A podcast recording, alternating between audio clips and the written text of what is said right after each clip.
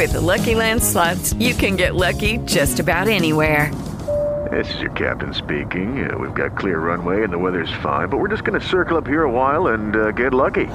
No, no, nothing like that. It's just these cash prizes add up quick. So I suggest you sit back, keep your tray table upright, and start getting lucky. Play for free at LuckyLandSlots.com. Are you feeling lucky? No purchase necessary. Void where prohibited by law. 18 plus terms and conditions apply. See website for details. Hello, it is Ryan, and I was on a flight the other day playing one of my favorite social spin slot games on chumbacasino.com. I looked over the person sitting next to me, and you know what they were doing?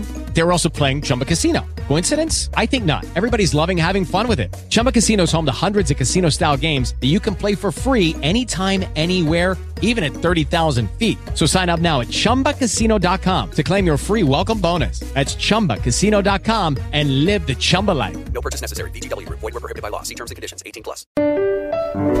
Rio, um passeio pela história. Com Milton Teixeira. Bom dia, amigos. Tenham todos uma ótima semana.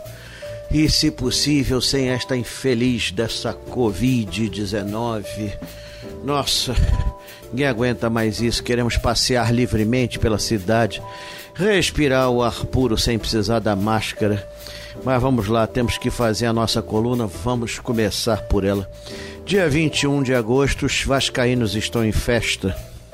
Em 1898 era fundado o Esporte Clube Vasco da Gama. Não era o clube de futebol, era um clube de remo que é formado basicamente por portugueses. Depois de 1870, a imigração lusitana cresceu de forma descomunal para o Brasil. Portugal estava na miséria. Uh, para vocês terem uma ideia, o rei de Portugal conseguiu pagar parte das dívidas com peças de ouro que tinham chegado do Brasil um século e meio antes. Então eles não tinham renda nenhuma, não tinham nada.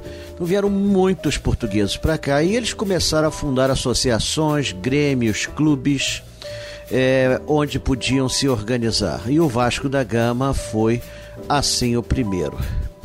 É, ironicamente, a primeira sede do Vasco da Gama foi no Flamengo.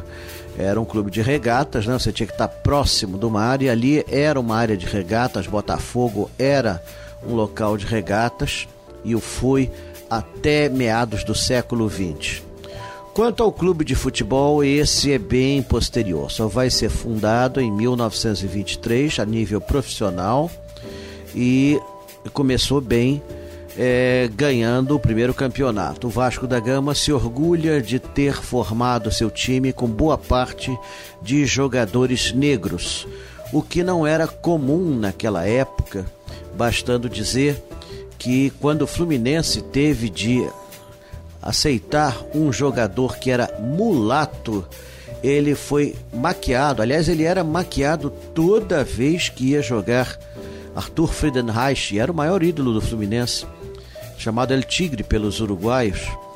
E por isso que o Fluminense ganhou na época o apelido de pó de arroz por conta desse episódio mas eles foram corajosos. A boa parte do clube era formado por comerciantes lusitanos, eles viam como os negros trabalhavam, tinham uma resistência excepcional, enquanto que os branquelos praticamente só queriam saber de festas, bebidas e etc. Então o Vasco da Gama teve assim essa carreira vitoriosa e depois ganharia muitos outros campeonatos. Em 1927, graças à colônia lusitana, construiriam o seu estádio, na época o maior do Brasil e foi o maior até a inauguração do Maracanã em 1950. O estádio de São Januário chegou a ter 50 mil lugares.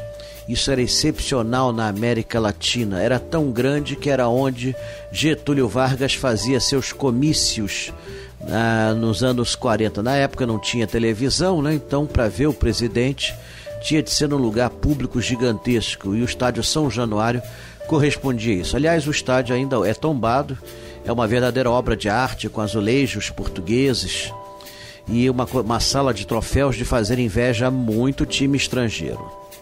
É essa, em linhas gerais, a história do glorioso Vasco da Gama eterno inimigo do Flamengo.